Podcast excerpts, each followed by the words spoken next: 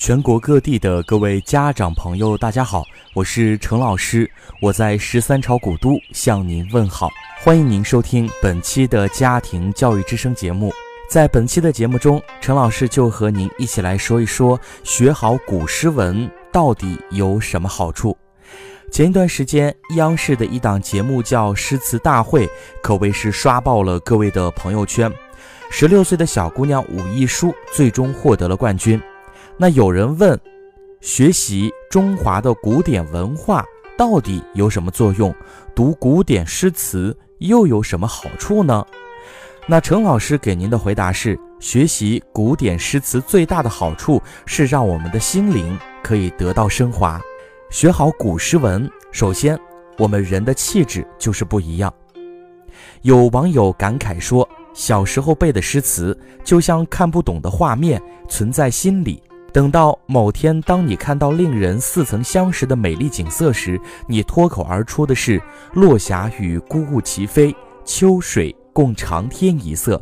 那种感觉是穿越千年的心意相通，它是如此恰当，以至于无法用其他的词语来形容。第二个，学习古诗词是一种文化的传承和创新。古有《诗经》《楚辞》《汉赋》六朝骈文、唐诗宋词、元曲、明清小说，而到了现代，很多流行音乐和热门影视剧也借鉴、吸收和延续了很多古诗文的精华。谁说古诗文到了现代就老了、不管用了？君不见周杰伦和方文山合作的唱词中满是诗词的影子。比如周杰伦的歌曲《发如雪》的歌名，灵感来自于李白《将进酒》当中的诗句：“君不见黄河之水天上来，奔流到海不复回。”歌词中“邀明月”让回忆皎洁与我举杯饮尽了风雪，这两句借用了李白的诗句：“月下独酌中，花间一壶酒，独酌无相亲。举杯邀明月，对影。”成三人，君不见很多热播的影视剧剧名和台词也化用了很多古典的京剧，比如“青云志”剧名源自王勃的诗句“穷且益坚，不坠青云之志”，而《花千骨》中的台词诗句也受人热捧，比如“如泥漫天”的主题诗为“绯云漫天此相会，不见霓虹为谁催”，又如诗歌。《渔家傲》当中，“北国一夜霜满地，绝情电冷寒宵碧”等等等等，你还会觉得古诗文没有生命力吗？第三个，学好古诗词，QQ、微博也能玩出新高度。喜欢古诗词的人，不见得会像人们传统思维想象中的那样古板和食古不化。学过的古诗文，也可以与现代一些很时尚新鲜的元素相结合，衍生出很多令人意想不到的惊喜。微博上有种新玩法，将诗词的后半句改成“感觉自己萌萌哒”，结果令人惊喜。比如我自横刀向天笑，感觉自己萌萌哒；商女不知亡国恨，感觉自己萌萌哒。当然，这里说一下，擅自篡改古诗文是不好的，但是我们可以将古诗文的韵律结合生活小品味玩一下。又比如中午吃了三碗饭，感觉自己萌萌哒；宅在家里好无聊，感觉自己萌萌哒。等等，是不是感觉很有趣呢？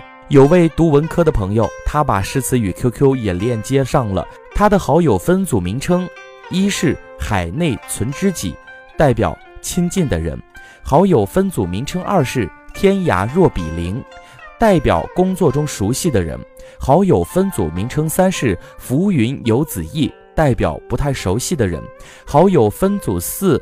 名称是落日故人情，代表工作中不太熟悉的人；而 Q 群分组名称一则是洞庭有归客，代表熟悉的群；Q 群分组名称二是潇湘逢故人，代表不太熟悉的群。他说，太直白的分组名称，有时别人看到了会觉得略显尴尬。用古诗词命名，既显得清新别致，而意思。又只可意会不可言传，作为一种私人聊天的工具，自己懂最好。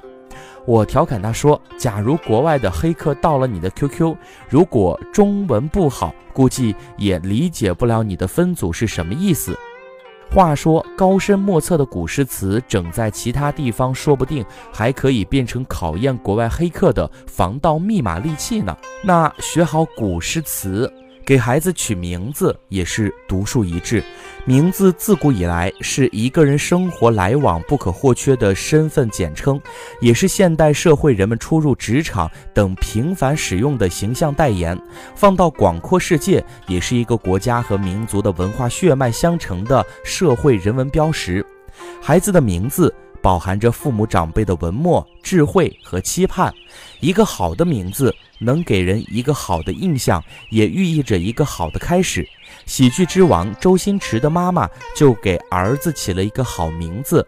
周星驰曾调侃自己的名字很特别，很多明星因为原名比较土，出道前还要改名字，而自己不用改名字。